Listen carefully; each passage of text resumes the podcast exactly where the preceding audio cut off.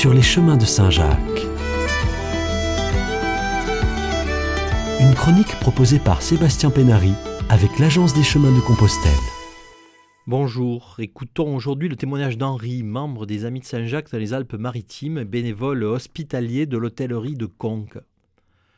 Nuit de début d'automne, quand le brouillard succédant à la pluie enveloppe les tours de l'abbatiale, la noyant d'un manteau blanchâtre, d'où surgit la polychromie du portail, jaillissant d'un passé qui nous semble d'un coup si familier. Les curieuses, sur l'arc supérieur, regardent avec étonnement la foule qui s'amasse.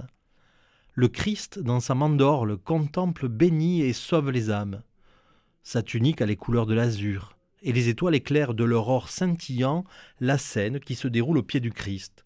Le rouge de l'agonie d'un côté, de l'autre les douces couleurs des appelés. À la droite du Christ, les ressuscités, les nobles et princes qui espèrent la rémission. Quand le tympan s'illumine alors, le sens profond du message apparaît dans toute sa clarté et son évidence, moment de recueillement.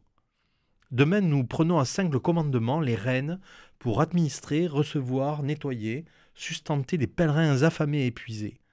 Nous aurons la moitié des dortoirs seulement et un tiers des chambres. Les repas seront à l'unisson. Il pleut en ce premier jour de l'automne. Temps humide et froid, les couvertures sont demandées, mais il n'y en a pas assez. Dans les couloirs de l'abbaye erre un brave Québécois qui a perdu sa femme et son chemin.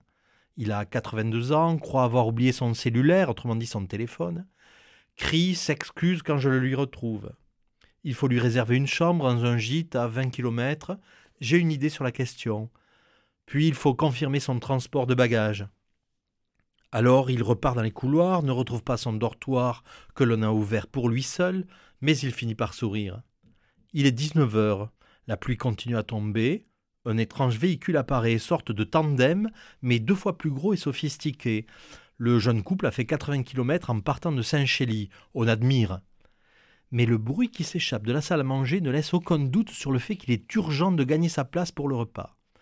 De larges fenêtres ouvrent sur le vallon escarpé, noyé dans la tourmente du soir. Il est 21 heures, il faut conduire la voiture à l'entrée du village pour la livraison des légumes de la semaine le commerçant ne peut aller au chevet de la Bastiale. Le brouillard envahit le parvis, prolongeant la magie du lieu. J'ai gravi 600 marches, c'est un peu lourd à certaines heures. Cet été, je ne renouvellerai pas les ascensions les plus dures. Mon lit ouvre sur le nord, la grande ours, l'étoile polaire. Je contemple la nuit, je suis heureux. J'ai traversé le transept nord, jeté un œil furtif sur la croisée, puis sur le Christ de Gucci, tant de l'apaisement. 22h20, il est l'heure d'aller se coucher. Dans quatre jours, je descendrai la rue principale en contemplant le brouillard montant du vallon. Ainsi va la vie à Conques, vécue intensément. L'automne est bien là et je m'en retournerai à la maison.